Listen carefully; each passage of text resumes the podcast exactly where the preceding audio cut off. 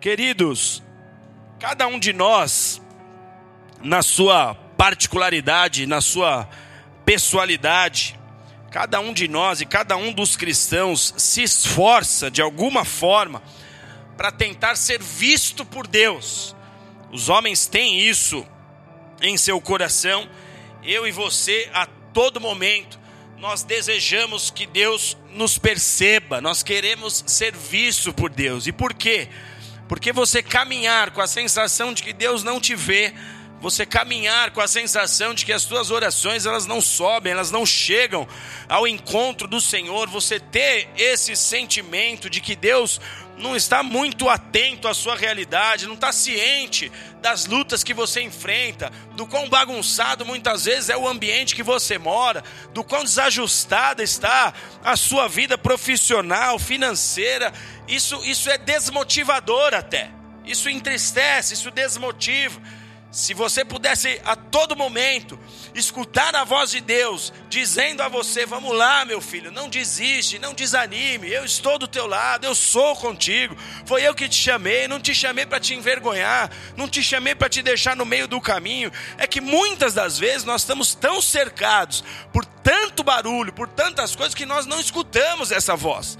Às vezes acontece até de alguns nem desejarem tanto escutar essa voz, mas quando você vive com essa sensação de que Deus não te enxerga, de que Deus não te observa, isso é terrível, isso é desmotivador. Então, diante disso, as pessoas pensam que talvez deva existir uma maneira, deva existir algo que possa ser feito para que Deus as enxergue. Dizem que as igrejas pentecostais são campeãs nesse assunto. Porque quando você entra numa igreja pentecostal, a sensação que se tem é que aquelas pessoas imaginam que Deus é surdo, porque a gritaria é absurda. E quando eu falo de igreja pentecostal, eu me incluo. Eu sou uma pessoa que o microfone não precisa estar do meio para cima na, na, na, no volume, porque eu já grito naturalmente. Eu tenho essa veia sanguínea, esse é o meu jeito de ser. Mas a impressão que dá num ambiente pentecostal é essa. Se você entra numa roda de oração dos chamados canela de fogo, vai dar a impressão de que há uma disputa ali, de que quem grita mais é o mais ungido. E aí você vai perceber que há pessoas que têm esse método de ser. Eu às vezes lembro da Tainara assim. Que a Tainara ela começa orando, Pai, toda mansa. Amém. Senhor, nós te amamos. Por quê? Senhor, em algum momento ela pensa que Deus não está ouvindo. E ela começa a gritar. E eu já percebi que ela fez escola, não fez, pastora? Porque tem outras meninas que vão nessa linha, que vão exatamente nesse comportamento. Então o homem, em seu anseio de ser visto por Deus, ele usa de todas as formas, de todas as estratégias possíveis para tentar chamar a atenção de Deus. Há aqueles que pensam que a maneira com que ele vai conseguir chamar a atenção de Deus é usando palavras bonitas. Então, se ele usar palavras bonitas, ele será percebido por Deus. Aí você está com a pessoa conversando sobre qualquer coisa, está falando sobre assunto financeiro, investimento, o que a gente pode fazer para multiplicar nosso recurso. E esse tipo de pessoa do nada saca. Eis que, eis que em João capítulo 2 a palavra diz, e do nada, um assunto que não tem nada a ver, ele tem essa mania, essa maneira de ser, é chato até. Você já viu gente que tudo que você vai falar, ela, ela dá versículo com referência? Atos capítulo 2, verso 9, diz que Atos, cara, nós estamos falando da bolsa. Fica calmo, irmão. Falar da bolsa não vai te, te, te botar em descrédito diante de Deus não vai diminuir tua unção, tua autoridade. Falar do seu time, as mulheres conversarem de assuntos que mulher gosta, de roupa, de maquiagem, isso não te diminui. Mas tem gente que acha que é assim, que ela vai ser vista por Deus, ela tem que ser chato assim. Sempre tem que falar uma referência, sempre tem que falar uma palavra difícil. Tem gente que pensa que quanto mais robusto for o, comportamento e o linguajar crentez, mais então Deus a observa. E aí você vê essas pessoas, são aqueles caras que chamam os irmãos na igreja de varão. Ô varão, Falo, sou varão, bra. Sou o Guto. Não, mas é porque Paulo chamava varões, tá bom, Paulo, uma linguagem antiga, a gente pode falar o mesmo assunto com uma linguagem que a gente se entende. Tudo para ele é ô glória, ô glória, ô glória, ô glória. Vira um disco riscado. Ele não consegue muitas vezes entrar em meios como Paulo muitas vezes em sua sabedoria dizia, me fiz, eu, eu, eu, agia e me fazia de grego no meio dos gregos, como romano no meio dos romanos, e ele conseguia transitar em ambientes sem se contaminar, sem pecar, sem retroceder, né? Entrar em ambientes para chegar lá e, e ceder as, as, aos convites, ao que as pessoas propõem. Mas é uma pessoa que às vezes não consegue, aí você vai ver, ele chama a esposa de irmã. Ele dá a paz do Senhor para a esposa. Acorda de manhã em casa, paz do Senhor, irmã. Que irmã? Aí é o meu pitel. Vem cá. Dá um abraço no ursão aqui. Mas cria-se uma estrutura religiosa, como se isso fosse uma maneira de Deus o perceber. Vai de terno para cachoeira. E eu já vi essas coisas. É horrível. Ele, ele não ganha uma alma na cachoeira. Porque o povo está lá no calor da hora, tomando um banho numa queda d'água, vê o cara de terno e fala: é um ET, brother. Aqui é para vir de bermuda. Deus fez a cachoeira. Deus fez o mar. Deus, eu, eu, lá em Israel a gente via as mulheres ortodoxas, principalmente do, do, do povoado árabe, aqueles mais religiosos dos árabes, eles nadavam na piscina de, de burca vestido longo. E eu falava, irmã, um short pelo menos, não precisa meter o asa delta cavadão, o biquíni cavadão. Põe um short, a desfrutar, porque a questão não está na roupa, a questão está na mente, está no coração. O outro, a, a, a pessoa sai com aquela saia que parece uma armadura, que mal dá para andar, e o outro, que tem gente que vai para caminhada assim, a pastora todo dia vê lá na caminhada. Tudo bem, não, não é que eu sou contra. Eu estou falando aqui de um detalhe mais profundo. Porque aí o outro fica imaginando o que tem por baixo da saia. Não é a saia, é a mente, é o coração. E o problema é que pessoas se apegam a essas questões como se Deus as enxergasse mais por causa disso. Como se Deus as percebesse mais. Tem gente que não sai de vigília, não sai de roda de oração. Deus vai notar que eu estou ali, vai. Como nota também o que você faz no teu quarto, no teu banheiro, no teu escritório. Não, porque eu preciso ir aí você vê, vive para lá e para cá. Participa de jejum de todas as igrejas. Aí não come, não se alimenta. Está debaixo de tudo quanto é guerra, de tudo quanto é luta, como se Deus fosse olhar mais para ele. Está parecendo que está numa romaria. Se der uma vela, ele pega. Se pedir para ele carregar um negócio, ele carrega. Porque quer chamar a atenção de Deus. Isso é da nossa natureza. Eu vou dizer que eu sempre quis chamar a atenção de Deus. Desde o início da minha conversão, eu ficava pensando, cara, quase 8 bilhões de pessoas no mundo, como é que Deus vai me ver? Como é que Deus vai observar minha causa? Estou me convertendo, estou descobrindo tudo. É que Deus vai me notar? Como é que Deus vai enxergar que eu estou morando numa casa que tem esse tipo de problema, que eu preciso resolver essa situação da minha vida, que o meu casamento precisa ser restaurado, que eu estou precisando de uma porta de emprego? Como é que Deus vai me observar? Então eu sempre tive esse desejo de ser visto por Deus, de ser notado por Deus. Essa semana eu ganhei um quadro do Dudu. Muito obrigado, Dudu, quadro maravilhoso. Só que ele já tinha me dado um outro que um dia ele desenhou de algo que eu falei e ele pegou no ar. Que era um sonho meu, que eu, eu sempre disse isso ao Senhor, Senhor, que a minha casa, ela seja como uma casa que no meio das muitas casas, diariamente o Senhor veja uma fumacinha subindo, você falou, opa, ali está o Guto, meu filho, é aquela casa ali. Aí o Dudu pintou esse quadro, ele pegou a, a ideia e pintou esse quadro, está lá na minha sala, Dudu, vou te levar a tomar um café lá comigo para você ver o quadro lá.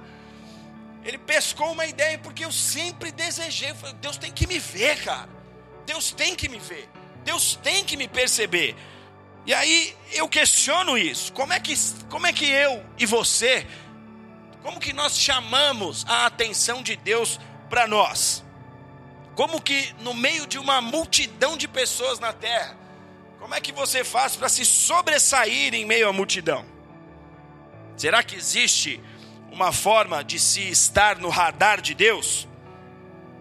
O radar, ele é um aparelho que ele consegue de forma muito precisa determinar a localização de um certo objeto investigado. Então, dependendo do tamanho e também da tecnologia empregada, esse radar consegue localizar inclusive coisas que estão a quilômetros e quilômetros de distância, inclusive coisas que estão no espaço aéreo, dependendo da finalidade do radar, dependendo da tecnologia empregada, ele vai longe ele consegue detectar objetos, ele consegue precisar a localização. E quando nós usamos essa mentalidade e esse exemplo para entender a maneira como Deus enxerga os homens na terra, a maneira como Deus se relaciona com os seres humanos, o olhar de Deus, amados, ele é como um radar preciso. A Bíblia deixa clara que nada passa de forma imperceptível aos olhos de Deus. O olhar de Deus é como um radar que tem uma precisão tremenda, gigantesca, de uma eficácia absurda. A Bíblia diz isso para nós. Os olhos de Deus estão em todos os lugares. Deus observa tudo o que acontece na terra de uma extremidade à outra. Jó capítulo 34, verso 21 diz que Deus observa o caminho dos homens e vê claramente cada um dos seus passos. Isso significa que, querendo você ou não, nós estamos no radar de Deus. Crendo nisso ou não, querendo você ou não ser notado, ser visto, Deus viu sua adoração hoje aqui. Deus viu a sua chegada no culto aqui. Ele viu que quando a igreja estava fechada e ninguém podia vir para o culto, você falava, que saudade da igreja. Ele viu o dia que você falou isso. E ele viu também que você chegou atrasado. E que talvez essa saudade não seja tanta assim. Talvez você só se habituou a ser um religioso. Ele viu. Ninguém escapa ao radar de Deus. Os olhos de Deus estão sobre toda a terra. Ele vê a pessoa que está numa transmissão, triste, porque não conseguiu vaga para estar na igreja, chorando até, porque várias vezes eu já chorei por não poder, quando morava em Florianópolis, ir numa reunião que tinha em outros lugares, financeiramente estava inviável no momento, chorava de não poder. Ia ter um evento da igreja, chorava por não poder. Deus vê quem nesse momento está chorando, porque queria estar presente, porque gosta desse lugar, porque se alegra estar aqui e vê que alguém que fez a inscrição não veio e roubou o lugar daquele que queria muito estar aqui. Nada passa sem que Deus perceba, querendo ou não, nós estamos no radar de Deus. E não importa, amados, quanto barulho façamos, porque não é pelo barulho que nós somos percebidos. Não importa também se fazemos silêncio ou se tentamos nos esconder, porque, como dito, é impossível que alguém se esconda da visão de Deus. O salmista dizia, Salmo 139, versos 7 e 8: Para onde me irei do teu espírito? Para onde fugirei da tua face? Se eu subir aos céus, tu aí estás. Se fizer nas profundezas a minha cama, tu ali também estás. Não há como escapar do radar de Deus. Não há como ficar sem ser detectado, notado por esse radar. Todos nós temos sido percebidos por Deus. Isso não é fruto de esforço humano. Isso é fruto do governo de Deus sobre a humanidade. Ele conhece cada um, ele conhece cada intenção, ele conhece cada vai e vem, ele conhece o seu levantar, o seu caminhar, o seu deitar. Ele sabe quem você é, ele te teceu com as próprias mãos. Você não é um acaso, todos nós estamos no radar de Deus. O nosso filhinho Natan, ele está numa fase muito engraçada, porque com cinco anos de idade, a mente dele trabalha a todo vapor E aí, nós estamos fazendo um jejum aqui na igreja de internet. Então, você que muitas vezes me marcou lá na, no Instagram, você não está vendo eu comentar, é porque a gente está out da internet. E aí, esses dias o Natan chegou e falou: Pai, vem, vem jogar um joguinho comigo. Aí eu falei: Puxa, filho, eu falei para Jesus que eu vou ficar uns dias sem jogar. Aí ele deu uns segundos para tentar entender o que estava acontecendo. Aí ele disse: É, ainda bem que eu não falei. A mente trabalhando. Ainda bem que eu não falei. Eu falei: É verdade, joga seu jogo aí. Só que aí, esses dias, ele percebeu que o radar de Deus existe. Ele virou para a pastora e disse assim: Mãe, quando a gente chegar lá no céu, Jesus vai saber todos os desenhos que a gente assistiu aqui na terra? Aí a pastora falou, vai. Aí ele fez uma cara de. Ih! Não foi, pastor? Fez uma cara de. Ih, brother, dei mancada. Com cinco anos de idade. Porque Deus colocou na nossa natureza, no nosso coração, esse tipo de entendimento. Deus está percebendo. Deus está vendo. Deus está observando. Muitas das vezes somos nós que não levamos a sério esse agir de Deus com as nossas vidas. Então, se Deus vê tudo o que nós fazemos, nós precisamos aprender a agir e ser e andar e existir de forma sábia com as nossas vidas e com a nossa história nessa terra. Porque o radar ele pode ou não gerar uma punição sobre as nossas vidas. Se você passa por um radar, de, de alta velocidade e você passa além dos limites estabelecidos, você já sabe o que vai acontecer com você. Você vai tomar uma multa. Essa vai ser a punição do seu erro. Se você passar por esse mesmo radar dentro dos limites aceitáveis, o radar te viu ou não? Sim, você será notado pelo radar, você será visto pelo radar. O que não vai acontecer é uma punição chegar lá na sua casa, uma mensagem que você tem que pagar lá cento e tantos contos porque passou em alta velocidade. Então, na verdade, nós sempre seremos notados pelo radar. A pergunta é: o que, que o radar de Deus vai gerar para você? Porque notado você está sendo, observado você está sendo passando em alta velocidade, dentro dos limites, de qualquer jeito, você está sendo observado. O que, que o radar de Deus vai gerar para você, irmão? Porque Deus detecta diariamente as nossas ações. E nós estamos gerando para nós mesmos resultados de acordo com o que esse radar está detectando. O que, que o radar de Deus vai gerar para a sua vida? Abra sua Bíblia comigo aí em segundo, no segundo livro dos Reis, no capítulo 4. Segundo livro dos Reis, capítulo 4. A partir do versículo 8. Coloca na tela aí, por favor.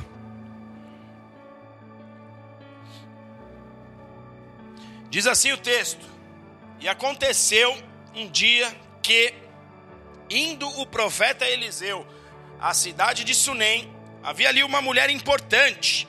Em alguns textos está escrito uma mulher rica, a qual o reteve para comer pão em sua casa. E aconteceu que todas as vezes que Eliseu passava por ali, entrava para comer pão.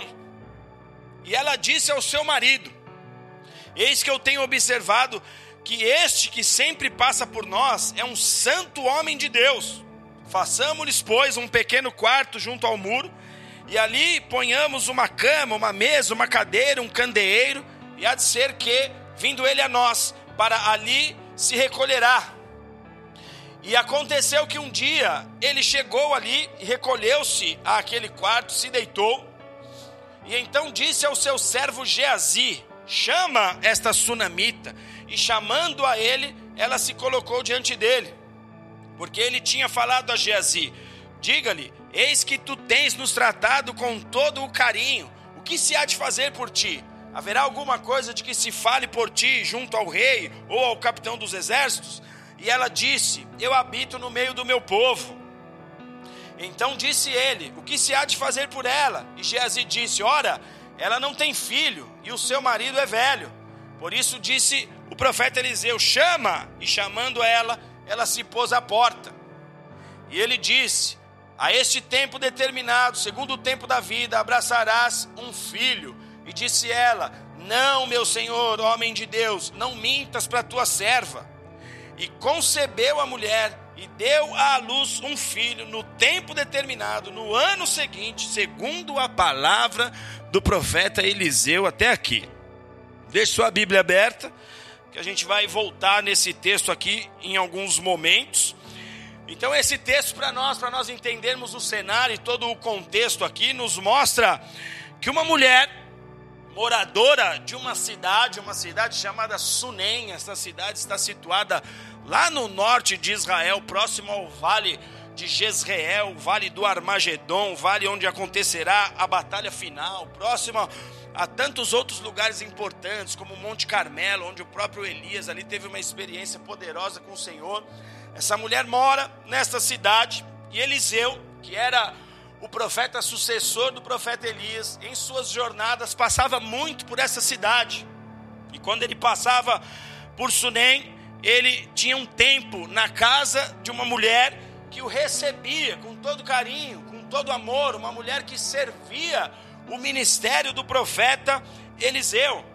Essa mulher, ela, assim como nós, ela foi detectada pelo radar de Deus.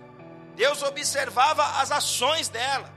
Deus observava mais do que as ações, observava as intenções daquela mulher a maneira como ela tratava aquele profeta, a maneira como ela entendia acerca do propósito de existência de Eliseu, como ela se comportava com ele, como ela se mostrava disponível para auxiliar o homem de Deus que passava por ali. Então, uma vez no radar de Deus, a história nos mostra que essa mulher colhe para si mesma uma experiência poderosa em sua vida.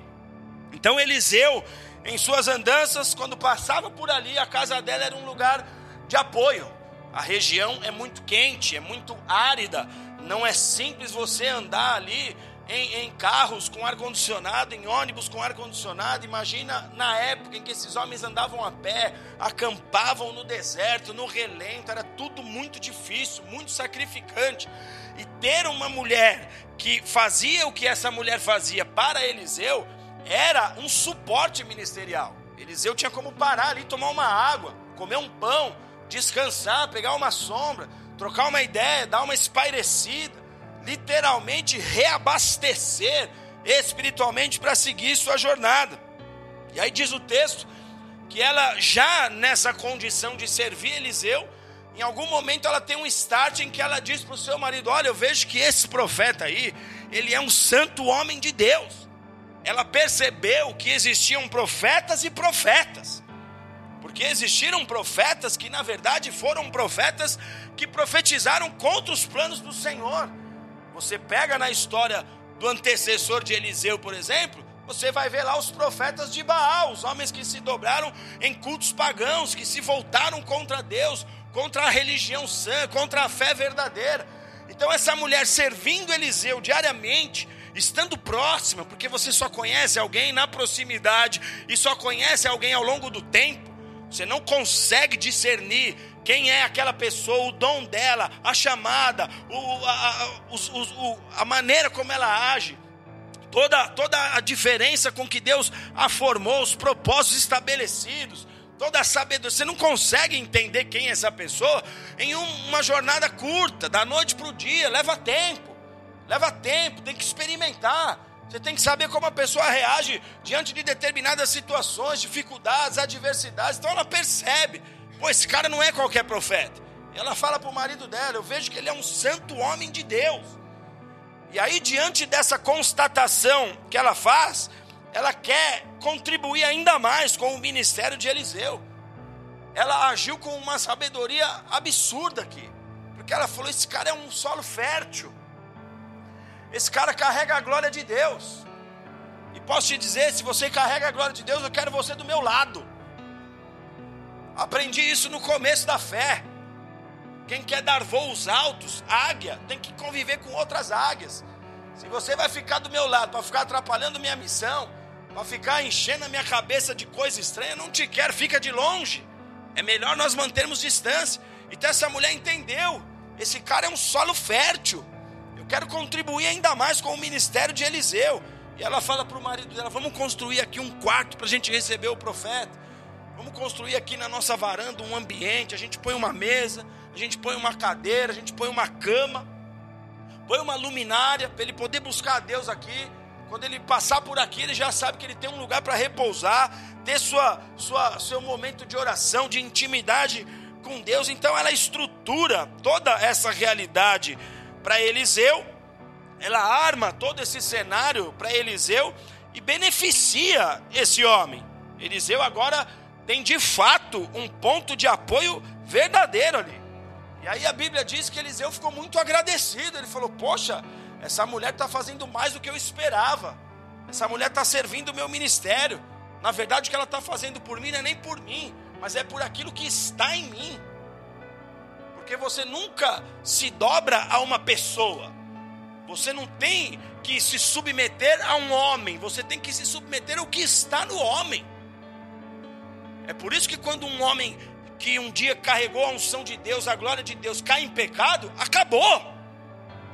Porque você se submetia à autoridade espiritual que ele carregava, à unção que ele carregava. Quando Deus falou, Saul, esquece, esquece, ele já não era mais rei. Você vai perceber que antes mesmo dele morrer, o povo de Israel já falava: Saul matou mil, mas Davi é que está com a glória, filho. Davi matou dez mil. Davi é o cara. Por quê? Porque a glória de Deus está sobre ele. Saul pecou. Saul passou. Tudo bem que Davi esperou a morte de Saul para daí então, de fato, assumir legitimamente o trono, mas a unção já estava com Davi. A glória já estava na cabeça de Davi. A coroa já era de Davi, porque assim Deus já tinha determinado. Então Eliseu está aqui falando, pô, ela entendeu o que, eu, o que eu carrego. Ela entendeu o que eu represento. E aí ele começa a querer abençoar essa mulher, ele fica tão agradecido pelo que ela fez, que ele deseja então fazer algo por ela. Ele falou: Eu preciso saber do que, que ela precisa. E aí ele manda Geazi, que era o ajudador dele, ir falar com a mulher: Ó, oh, você tem cuidado da gente, o que, eu posso fazer por você? Eu conheço o rei Josafá, eu conheço o rei do norte, eu conheço os reis, eu conheço os capitães dos exércitos, eu sei quem são as pessoas influentes que podem te ajudar com algo. E ela falou: Não, não preciso de nada. Eu não fiz esperando algo em troca. Eu só queria te abençoar. Eu só queria contribuir com a sua chamada. Eu só queria contribuir com o seu ministério. Eu não preciso de nada, porque o texto começa dizendo que ela era uma mulher importante, como nós lemos aqui, mas em algumas traduções diz que ela era uma mulher rica. Ela era abençoada financeiramente, ela era próspera. Só que, uma vez que essa mulher estava no radar de Deus, nada fica sem resposta. Amém, amados? Nada. Seja para o bem ou para o mal. No radar de Deus você não fica sem resposta. Então Eliseu falou: Não tem nada que eu possa fazer por você. Ela fala: Não, eu moro no meio do meu povo, eu estou bem, estou com a minha gente, estou feliz, eu não preciso de nada. Eu só quero te receber aqui. A sua presença aqui já é uma recompensa para mim. Porque você carrega a glória. Eu me sinto bem do teu lado. Eu me sinto feliz, eu tenho paz, eu tenho alegria. Uma palavra que você fala, nossa, você não sabe o quão bem que você me faz por você carregar essa glória. Só que aí Eliseu insiste, ele queria retribuir aquela mulher de toda forma. ele fala: Geazi, que é o ajudante dele, o que, que a gente pode fazer por ela? Aí Geazi falou: Olha, eu percebi que ela não tem filho ter filho naquele tempo e naqueles dias era um sinal da bênção de Deus, do favor de Deus, da prosperidade do Senhor, até porque o Messias teria que nascer e alguém teria que dar a luz ao Messias. Então, ter filho era símbolo e sinal de prosperidade, continua sendo, amém? Era um sinal de prosperidade. Ele falou: ela não tem filho e o marido dela é velho. Aí o profeta falou: então chama ela lá. Aí falou: ó, é o seguinte, daqui tanto tempo, daqui X dias, daqui um ano, você vai receber um filho aí nos seus braços. Ela falou: Não, meu senhor, não mente para mim, isso é homem de Deus, não mente para mim. E ela recebeu essa profecia de que receberia o seu filho. Só que quando ela se porta, não mente para mim, ela se coloca, amados, numa condição de falta de fé. Porque ela não acredita naquilo que o profeta está dizendo. A mesma mulher que agora há pouco conseguiu perceber que ele não era qualquer tipo de profeta, a mesma mulher que conseguiu perceber que ele era um santo homem de Deus, agora está dizendo: não me iluda. Meu marido é velho, não tem como ter filho. Não mente para mim, homem de Deus. A mesma mulher que reconheceu esse profeta como um cara diferente, agora duvida do profeta. E amados, a dúvida não pode fazer parte das nossas vidas, porque a dúvida ela é determinante naquilo que nós colheremos após as decisões tomadas. É por isso que eu sempre Digo para muitos que vêm se aconselhar comigo aqui, ó, na dúvida, fica com o Espírito Santo. Você tem uma decisão para tomar, não sabe se tem que ir para a direita ou para a esquerda, não se mova. Fica onde você está. Porque onde você está, você está com o Espírito Santo. Se você der um passo errado, você vai e o Espírito fica. Você vai e o Espírito sai fora. Porque Deus não opera na dúvida. A dúvida, ela trava o agir de Deus nas nossas vidas. A nossa caminhada ela é cheia de montes e vales. Tem momentos que você vai estar muito bem por cima, com a força do leão, querendo mudar o mundo, querendo ir buscar a presa pela barba. E tem outros momentos que talvez você se sinta pequeno demais para enfrentar lutas que no passado você já tirou de letra. E se você não entender que você foi chamado a andar por fé, a dúvida vai entrar e essa dúvida vai gerar um fruto amargo para você. Quando ela duvida, não tem no texto dizendo aqui o que Eliseu diz para ela, mas pela natureza do profeta, o profeta certamente virou e falou: Estou te dando uma palavra profética, eu sei quem eu, a glória que eu carrego, eu sei a quem represento nessa terra. Eu não estou brincando aqui com as coisas de Deus, porque esse profeta, quando ele foi assumir o lugar de, de Elias, ele, ele queria ir na bota de Elias. Elias falou: Vou para lá. Ele vou também. Eu vou ali, vou também. E aí ele falou: Aí Elias falou assim: Antes de eu partir, o que você quer que eu faça por você? E aí Eliseu falou assim: Eu quero uma porção dobrada da unção que está na sua vida.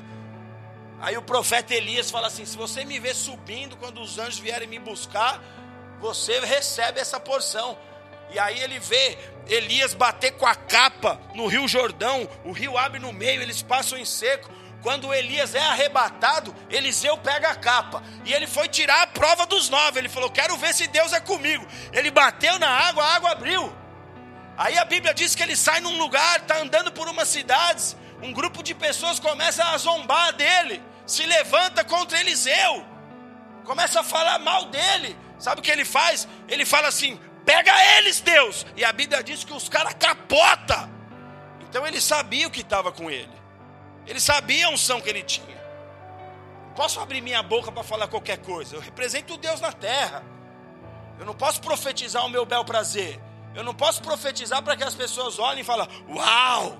Olha como ele fala, ó oh, que oração. Eu tenho que desejar que se cumpra na sua vida o que está escrito no livro ao teu respeito. Então Eliseu fala para ela: você vai ter um filho, ela fala: Ah, não fala isso para mim. A Bíblia não mostra as entrelinhas, mas eu vejo ele falando: Ei, mulher, não foi você que construiu um quartinho aqui para mim? Não foi você que me chamou para orar pela sua vida? Não foi você que pediu a Deus que enviasse alguém que fizesse algo por você? Não foi você que pediu para que Deus abrisse os teus caminhos, mudasse a tua história? Ele me enviou a ti. Agora fica quieto e recebe a palavra apenas cumpre aí, se endireita. Ele libera essa palavra, ela fica meio duvidosa, mas aí a Bíblia diz no verso 17, amados, um ano depois, essa mulher tem o filho em seus braços, e a palavra nos ensina isso, que ao crer na palavra profética nós prosperamos. Segundo a Crônicas 20 20, a parte B do versículo, crede nos profetas e prosperareis. Porque você, se você é alguém que de fato quer agradar a Deus, Deus vai colocar um profeta no teu caminho. Não se assuste com o profético. O profeta vem para despertar coisas em você. O profeta vem para te ajudar a enxergar de maneira que talvez você nunca enxergou. Talvez você foi aquele cristão que andava mais naquela natureza mais, mais, mais pastoral, mais dócil. E tem hora que não dá para ser dócil. A guerra se apresenta, os leões vêm. No vale há muitos inimigos, há muitos predadores. Você precisa dar voz de comando. Você precisa ser mais incisivo. Você tem que sacar a espada que Paulo vai nos falar lá em Efésios que ela existe, faz parte de uma armadura espiritual. Nem todas as canções são digno. Tem hora que você tem que falar que ruge o leão. Porque o nosso Deus, ele é cordeiro e é leão. Ele é pastor e é profeta, o nosso Jesus. Aí essa mulher recebe o filho, amados. Porque ela serviu o profeta, porque ela abençoou o profeta. E sabe o que isso nos ensina? Que Deus nunca fica devendo nada para ninguém. Deus nunca vai ficar te devendo nada. Nunca. Se o seu trabalho no reino, se a sua entrega ao Senhor, se o seu compromisso com Jesus, ele é verdadeiro, Deus nunca vai ficar te devendo nada. 1 Coríntios 15, 58 diz: Sede firmes e constantes, sabendo que no Senhor o vosso trabalho não é vão. Aí a Bíblia continua, a história vai se desenrolando, obviamente, essa criança cresce, aquele lar é abençoado, porque a chegada de um filho transforma o ambiente, e numa manhã, a Bíblia diz que o garoto sai para trabalhar com seu pai, e o inesperado acontece com aquela família. Segundo, a Reis, segundo Reis 4, 18 a 20, diz: E tendo o filho crescido, certo dia saiu a ter com seu pai que estava com os segadores, e disse ao seu pai: Ai a minha cabeça, ai a minha cabeça. E disse o pai dele a um moço: Leva-o para sua mãe. E ele tomou e o levou à sua mãe, e o menino esteve sobre os joelhos dela até o meio-dia, e então morreu. Olha que situação. A mulher que está servindo o profeta recebe uma palavra que ela não pediu, me dá uma palavra, profetiza algo aí sobre a minha vida profeta libera uma palavra, diz que ela teria um filho. Passa um ano, ela tem um filho. Esse filho cresce, esse filho se desenvolve. Um dia o pai sai a cegar, sai a trabalhar, e o menino sofre um problema ali, provavelmente e muito provavelmente, o que alguns historiadores concordam é que tenha sido uma insolação devido à exposição contínua ali ao sol. E quando ele chega na sua casa, esse menino morre. Imagine você no lugar dessa mulher. Por muito menos nós questionamos a Deus das coisas que acontecem conosco. Por muito menos. Imagine você no lugar dessa mulher. A maioria das pessoas se revolta com Deus, faz biquinho, fica bravinho, bate o pé, fala que vai se desviar, fala que não vai mais voltar para a igreja, porque algo não saiu como ele queria e como ela esperava. Só quem tem a perder é você com esse tipo de situação. A maioria num cenário como esse aqui, no mínimo, teria a sua fé diminuída. No mínimo, pensaria em retroceder. Como assim o Senhor me dá um filho e agora me tira? Como assim o Senhor me abre uma porta, me coloca dentro desse negócio, e passado um tempo você deixa as pessoas puxar meu tapete? Como assim o Senhor me leva para um lugar alto para depois permitir que eu caia desse lugar? Como assim? Esperei anos por esse tipo de mudança, por essa conquista, por essa vitória, por essa cura. E como o Senhor permite o problema voltar? A maioria questionaria a Deus aqui. Só que, amados, quando você tem a consciência de que você está no radar de Deus, você precisa ser sábio. Se você tem consciência de que você está no radar de Deus, você precisa ser inteligente. Quando as coisas não estiverem bem, respira. Dá uma respirada aí. Quando as coisas não estiverem organizadas, sabe aquela manhã que você vai sair para o trabalho e, e tudo começa errado? Você já sai, o cachorro deixou aquele prêmio para você na porta do carro, você pisa, não vê e pisa no acelerador, que é pior. Quem já fez isso? Eu já fiz pisar no acelerador com o pé encharcado, depois para tirar, meu amigo. Tem uns acelerador que tem uns frisos assim, ó. Parece que foi feito para entrar tudo lá. Aí você sai, chega no trabalho, o chefe põe uma pilha de coisa para você resolver. E tome trabalho, e tome cobrança. E um monte de gente na sua orelha. Aí abre a sua marmita, sua mulher foi lá e colocou uma comida estragada, azeda para você. Quem já passou por isso? Eu passei, não com a pastora. A minha mãe deu essa uma vez comigo.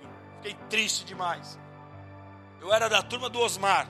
Já, quem já foi da turma do Osmar aqui? Nem sabe, né? Osmar Miteiro. Era da turma do Osmar, fome da bexiga. Vou abrir, sobe aquele cheiro. Falo, puxa, tá bom, vou jejuar. Tudo dando errado. Tudo acontecendo de maneira estranha. Respira. Respira, porque você está no radar de Deus dependendo da resposta que você der nessa hora, vai ser o que vai acontecer na sua vida pelos próximos minutos, dias e horas, cara. Respira. Você pode pôr tudo a perder se você não entender o que está acontecendo. Você, a, o tombo pode ser infinitamente maior do que o que Deus estava. Era só um friso de cocôzinho lá no, no, no acelerador. Tinha que ir dando glória. Aí você tinha que ser o irmão lá. Ô oh, glória! Ah, glória! Sabe aquilo que a Bíblia diz em tudo dá glória? Você fala, é tudo mesmo? É, tudo. Na alegria, na tristeza. Como Paulo dizia, eu sei, eu sei servir ao Senhor no pouco, no muito, na abundância. Calma. Porque senão você pode pôr tudo a perder. Não esqueça que você está no radar de Deus. Cada uma das respostas dadas diante desses desafios da vida, vão determinar os próximos acontecimentos na sua história. Porque a sua visão sobre Deus, ela não pode mudar em função das circunstâncias. Se Deus não muda, sua visão também não pode mudar. Deus muda, sim ou não? Então a sua visão também não pode mudar. Não é porque as coisas não estão encaixadas do jeito que você queria, a sua visão não pode mudar acerca de quem Deus é. A sua fé não pode enfraquecer. Você precisa lembrar que você foi detectado pelo radar, que você foi visto pelo radar. Então pense bem antes de você agir. Amém? Meu filho morreu, é o que ela está enfrentando aqui. Faça o que agora? O menino morreu. Só que o texto diz que ela não estava disposta a perder o filho que Deus tinha dado para ela. Então as tuas atitudes, elas serão o ponto chave. As atitudes nas adversidades serão o ponto chave do que o radar de Deus vai gerar para você. Você passou pelo radar. O que vem depois na pista? O que vem depois na estrada? Suas ações vão ser o ponto chave do que vem depois na sua vida. A partir do verso 31 do capítulo 4 aqui de 2 Reis diz o seguinte, acompanhe comigo. E subiu ela e deitou sobre a cama do homem de Deus. Ela sobe com o filho morto. Subiu, deitou sobre a cama do homem de Deus e fechou a porta e saiu. E chamou ao seu marido e disse: Manda-me um dos moços e uma das jumentas, para que eu corra até o homem de Deus e volte. E o marido perguntou: Por que você vai hoje a ele? Não é dia de festa de lua nova, não é sábado. E ela disse: Não faz mal. Então fez ela albardar a jumenta e disse ao moço: Guia e anda, não te detenhas pelo caminho, senão quando eu disser. E partiu ela, e ela foi ter com o homem de Deus no Monte Carmelo. E vendo-a de longe, o homem de Deus disse a Geazi, o seu moço: Eis aí a sunamita. Corre ao seu encontro e pergunta: Vai tudo bem contigo? Vai tudo bem com o teu marido? Vai tudo bem com o menino? E ela respondeu: Tudo bem. Chegando ela, pois, ao homem de Deus, ao monte, abraçou-lhe os pés. Então se chegou Geazi para tirá-la. Mas o homem de Deus disse: Deixa, porque a sua alma está em amargura. E o Senhor me encobriu e não me revelou. E disse ela: Eu pedi ao Senhor algum filho? Não, disse eu. E disse o profeta Geazi: e, e, e disse Eliseu ao profeta Geazi: Cinge os lombos, toma o meu bordão e vai. Se encontrares alguém no caminho, não cumprimente. Se alguém te saudar, não responda. Põe o meu bordão sobre o rosto do menino, Porém, a mãe do menino disse: Tão certo como vive o Senhor e vive a tua alma, eu não te deixarei. Então Eliseu se levantou e foi com ela. Geazi foi na frente deles e colocou o bordão sobre o rosto do menino, porém não houve nele voz nem sinal de vida. Então voltou a encontrar-se com Eliseu e lhe deu aviso e disse: O menino não despertou. Até aqui. Ela olha aquele cenário, tinha tudo para virar para Deus e dizer: Ó oh, vida, ó oh, céus, o que, que eu fiz? Qual é meu erro? Por que, que eu estou passando por isso, Deus? Você me deve uma explicação. Pelo contrário, o coração que ela tinha de olhar o homem de Deus como um santo homem de Deus, o profeta como um santo homem de Deus, mostrava que ela também tinha um coração diferente. Que ela era uma pessoa diferente da maioria. E ela simplesmente se prepara para ir atrás de Eliseu. Ela fala para o seu marido: Eu vou me encontrar com o profeta. Ela pega o filho morto. E essa atitude para mim chama muita atenção. Não é a cama que o cara deitava quando ele vinha aqui em casa? Esse aqui não é o quarto de oração e dos mistérios onde ele se relaciona com Deus? Ela pôs o menino ali. Aquilo ali representava um altar, aquilo ali representava um solo profético, aquilo ali representava o lugar certo para ela deitar o filho dela e ela foi atrás do homem de Deus. Porque Deus estabeleceu lugares para que nesses lugares nós levantemos altares e esses altares representam muitas coisas no mundo espiritual. Respostas de Deus só podem ser obtidas através de altares levantados, de sacrifícios oferecidos. Ela sabia, eu investi recurso aqui, eu enfrentei, eu, eu, eu, eu peguei meu, meu dinheiro e coloquei nesse altar aqui. Tem algo aqui, Deus pode responder. E ela vai atrás daquele profeta. E como diz o texto, o marido chega a dizer para ela: Mas hoje não é dia de festividade, não é dia de lua nova, não é o Shabat, o dia do descanso. Por que, que você vai atrás do homem de Deus hoje? Ela falou: Não faz mal, eu vou hoje atrás dele. E aí ela pega uma jumentinha e sai atrás do profeta Eliseu. E eu te pergunto: quem é que num cenário como esse aqui, e não é um cenário de que tipo você perdeu o emprego, não é um cenário de que, vamos citar coisas terríveis aqui, você foi abandonado pelo seu marido, pela sua esposa. Não é esse tipo de coisa, é um cenário de morte. Quem é que num cenário de morte está falando para o marido assim? Fica tranquilo, vou lá no profeta. Não faz mal. Tá tranquilo, eu só preciso ter um momento com o homem de Deus ali. Quem é que consegue ser equilibrado quando as coisas não estão bem? Quem é? Quem é que consegue manter calma e paciência, agir com sabedoria quando tudo parece ter caído sobre a sua cabeça? Somente quem tem uma coisa chamada maturidade emocional. E a maturidade emocional é diferente da maturidade espiritual. A maturidade espiritual você alcança servindo a Deus, orando, se consagrando, fazendo os seus jejuns. A maturidade emocional, ela vem de outra natureza, ela, ela se move diferente dentro de nós. Vocês lembram de quando Jó perde tudo? Jó perde os seus bens, Jó perde seu gado, perde seus animais, perde suas fazendas, Jó perde os seus recursos, Jó perde os seus filhos. Não um, como no caso dessa mulher. Ele perde os seus filhos. E aí ele está naquela chamada Rua da Amargura. A esposa de Jó chega para ele e fala assim: amaldiçoa esse teu Deus e morre. E Jó sabia que ele estava onde? No radar de Deus. Ele falou: cala a boca, você está falando igual uma louca. Você está falando igual uma louca. E aí ele diz assim, Jó capítulo 2, verso 10: Receberemos o bem de Deus e não receberemos o mal. A maturidade emocional vem de você entender que Deus é o mesmo, independente se a fase é boa ou ruim. É aqui que está o segredo da maturidade emocional. O meu Deus é o meu Deus. Se eu errei, o amor dele por mim não diminuiu. Isso é maturidade emocional. Só entende isso quem tem maturidade emocional. Não fica abaladinho. Ai, Deus não me ama mais. Ai, vou me jogar da ponte. Ai, não está dando certo. Ai, meu jejum. Ai, eu não consegui. Ai, não teve resposta. Isso é desequilíbrio emocional. Maturidade emocional é aquela que sabe que Deus não muda.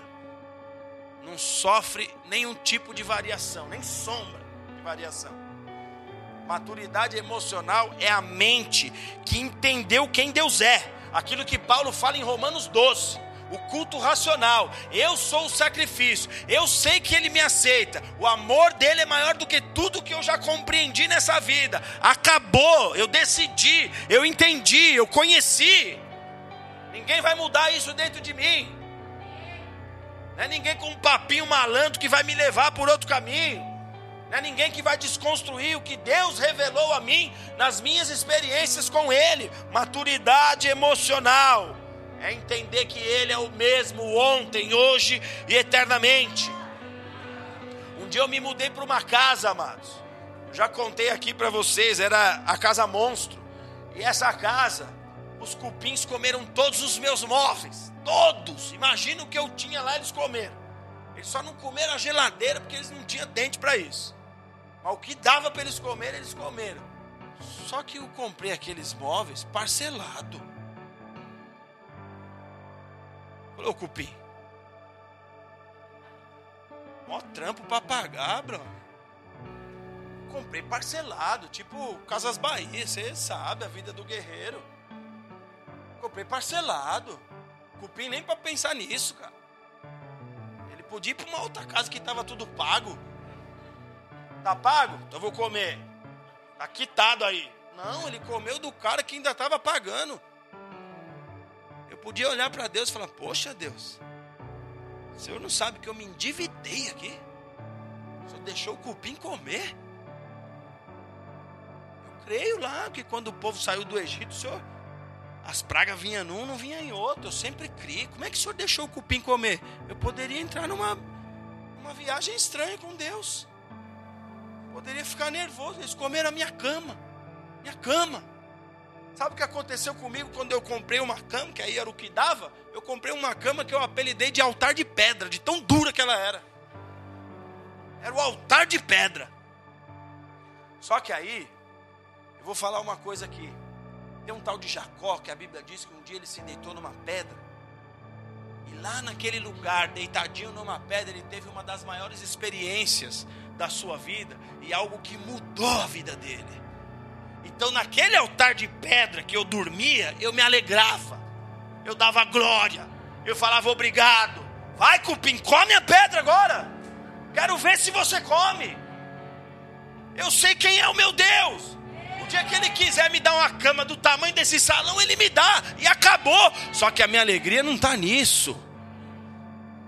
Minha alegria não está nisso. Essa é a maturidade emocional, porque muitas das vezes você está reclamando da bênção e do benefício que Deus te deu. Muitas das vezes Deus já encheu os teus celeiros, como eu disse aqui, pessoas que queriam as migalhas lá da tua casa, para se sentir boy, rico. E você reclamando do que Deus te deu. Você tem inteligência, você tem dons, você tem talentos, você tem ar nos seus pulmões, Deus preservando a sua saúde, e muitas das vezes você reclamando, isso é falta de maturidade emocional, porque eu tenho certeza, nós vamos ver o que aconteceu com o filho dessa mulher, mas eu tenho certeza que se ela chega no profeta e ele fala assim: acabou, morreu, morreu, ela ia falar: tá bom, como Jó disse: Deus deu, Deus tira, Deus deu, Deus tira. Um dia eu chegarei na eternidade, meu filho vai estar lá comigo.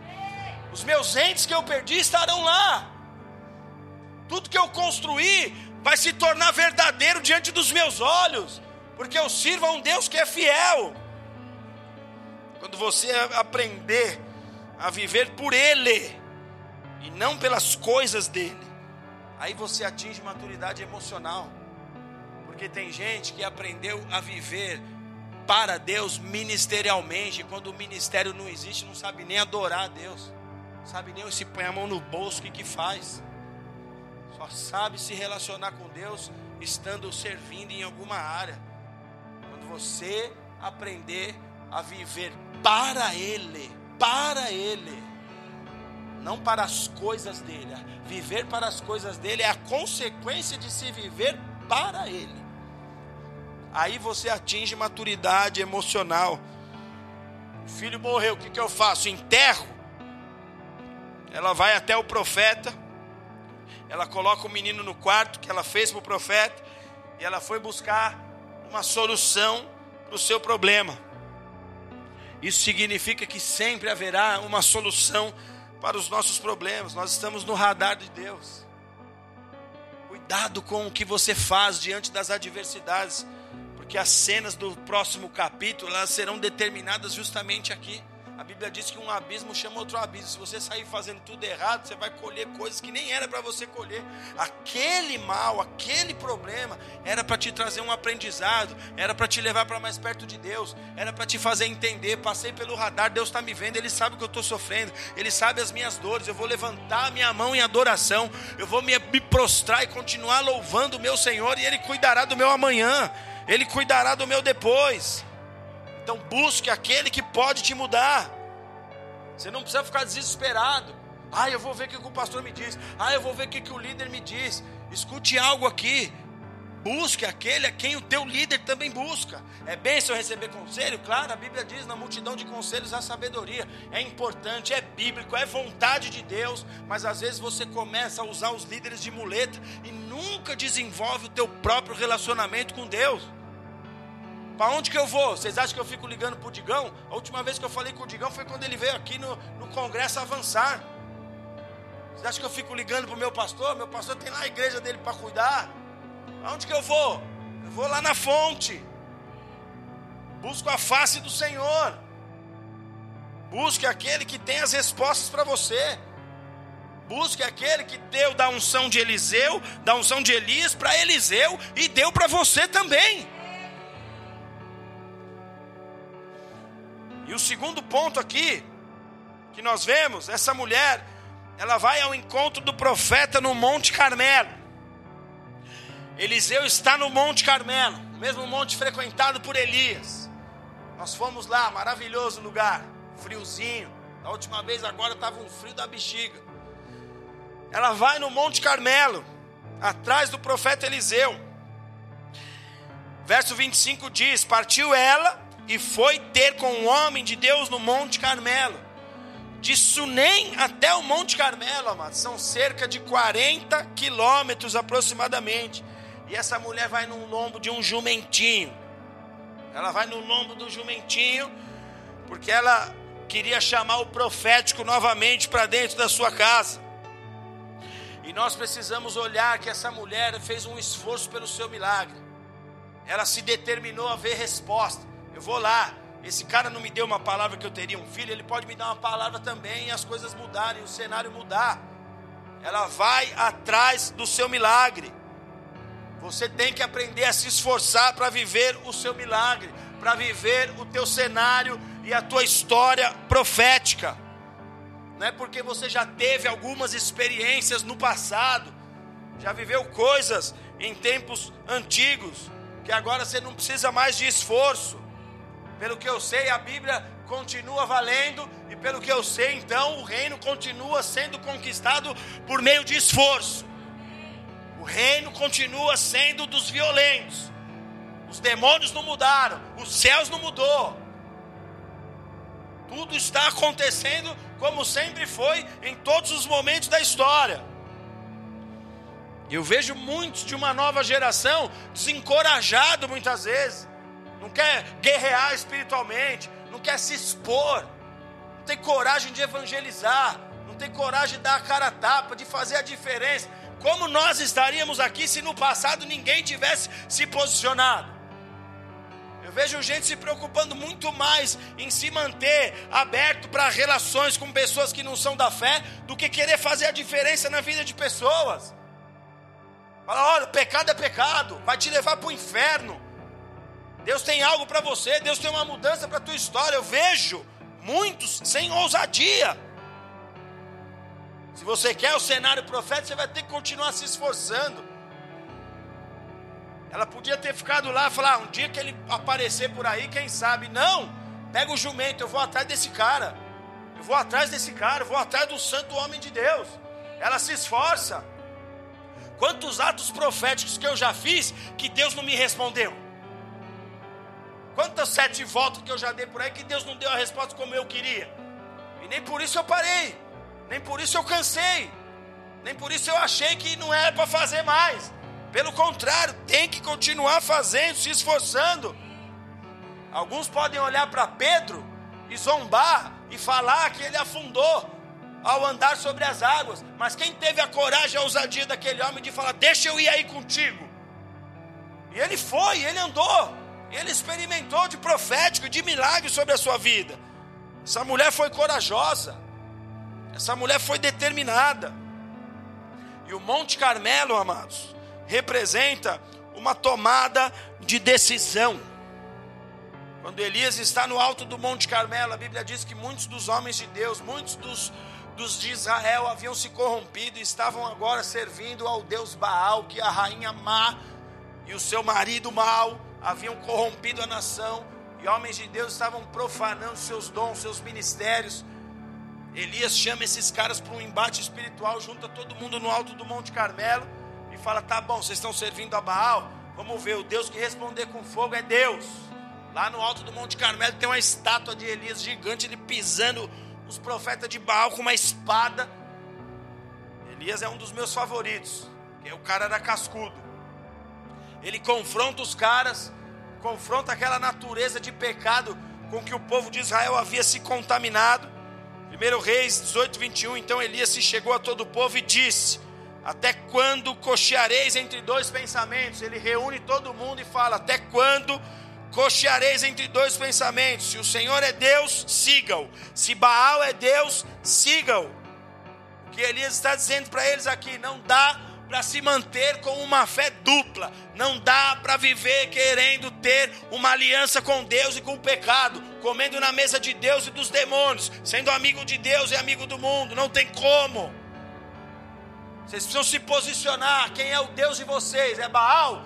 Beleza, segue Baal. Agora, se é o Deus de Israel, vocês têm que se posicionar, vocês têm que se manter puro, preservando a aliança.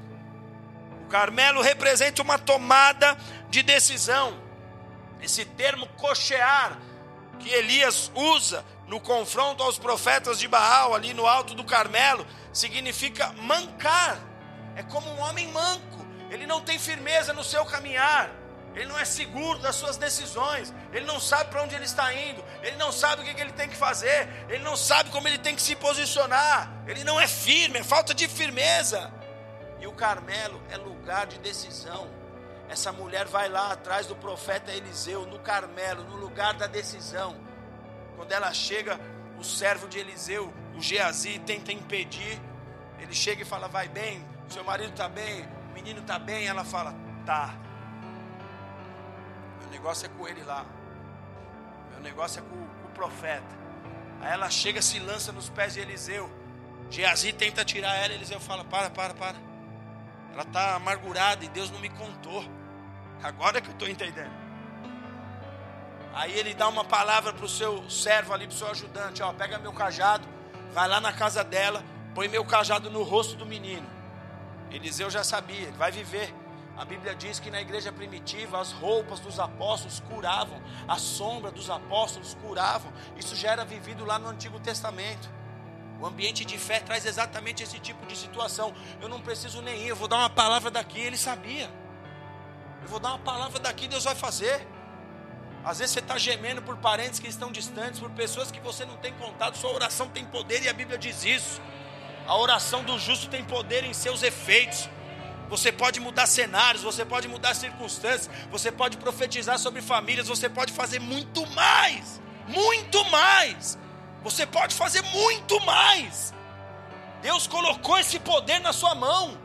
Você vai receber aquela visita que você fala, nossa, que visita indesejada. Ao invés de pensar assim, fala, Senhor, já pega o coração dela, já ajusta aquilo ali, já deixa ela bem mansinha. Quando chegar aqui, eu vou dar uma palavra que ela se prostre aos teus pés. Você pode fazer muito mais, muito mais. Aí ele vai e fala: pega meu cajado e põe lá no rosto do menino. A mulher vira e fala: Eliseu, se você não sair daqui, eu também não saio. Aí ele fala: não, então vamos. Só que Geazi vai na frente. Geazi põe o cajado no menino. O menino não, não acontece nada, ele volta. Eliseu ainda está no caminho. Ele fala: oh, meu senhor, eu fui lá e nada aconteceu. Eliseu deve ter falado: Você travou a bênção, cara. Você travou a bênção. Quando você for em nome de um profeta, fala, Senhor, que eu ande na porção dobrada dele. Eu quero sua porção dobrada. Eu sempre disse isso para o meu pastor. Eu quero dobrado. Eu quero. Eu lembro um dia que eu encontrei ele no posto de gasolina. Eu falei, põe a mão na minha cabeça aqui, pastor. Eu preciso ficar inteligente igual você. Ele riu. eu preciso, me ajuda, cara. Carregue suas malas para onde você for. Ele ia viajar e me levava. Eu carrego suas malas. A porção dobrada é minha. Deixa comigo aqui. Eu, eu, eu, eu olho para Eliseu e falo: eu quero ser ninja, igual esses caras. Eliseu via Elias voando, machado flutuando. Falo, eu quero ser igual, bro. Capa que abre o rio. Falo, eu quero, eu quero, é isso aí que eu quero. Geazi vem, pô, Eliseu, não deu, não aconteceu nada. Acho que Eliseu falou, cara, você precisa, você está andando comigo. Vamos crescer. Vamos crescer. Senão daqui a pouco você está me atrapalhando. Já eu estou duvidando também que as coisas acontecem, porque você é um banana. Aí ele chega lá, a Bíblia diz que ele, verso 32 em diante, a Bíblia diz que ele deita sobre o menino, põe o olho sobre o olho do menino, a testa sobre a testa do menino, nariz com nariz, boca com boca. Eliseu foi muito profético, cara. Eliseu foi muito profético. Eu vejo homens de Deus que entendem a realidade, a natureza profética, vai orar, sopra, toma. E eu vejo os incrédulos falando, ai, está soprando, ó. Não conhece essas histórias, cara. Fica com a mentalidade de, de trava-benção. Só para ir, Seba. Pá, eu recebo, cara. O cara deitou, colocou testa com testa, nariz com nariz, boca com boca, olho com olho. E o, e o bichinho morto falou: Ah, rapaz, você vai ver o que vai acontecer. A Bíblia diz que sete espirros o menino deu. Voltou à vida. Voltou à vida. Pode aplaudir Jesus por isso. Voltou à vida. Você está no radar de Deus. A antena de Deus está ligada na minha e na tua vida. Você está no radar. A alegria do pai é ver que tem uns filhos e umas filhas corajosas. Ah, Senhor, eu não vou me intimidar. Os meus inimigos vão vir por um caminho, eu já sei. Eles vão ter que voltar por sete.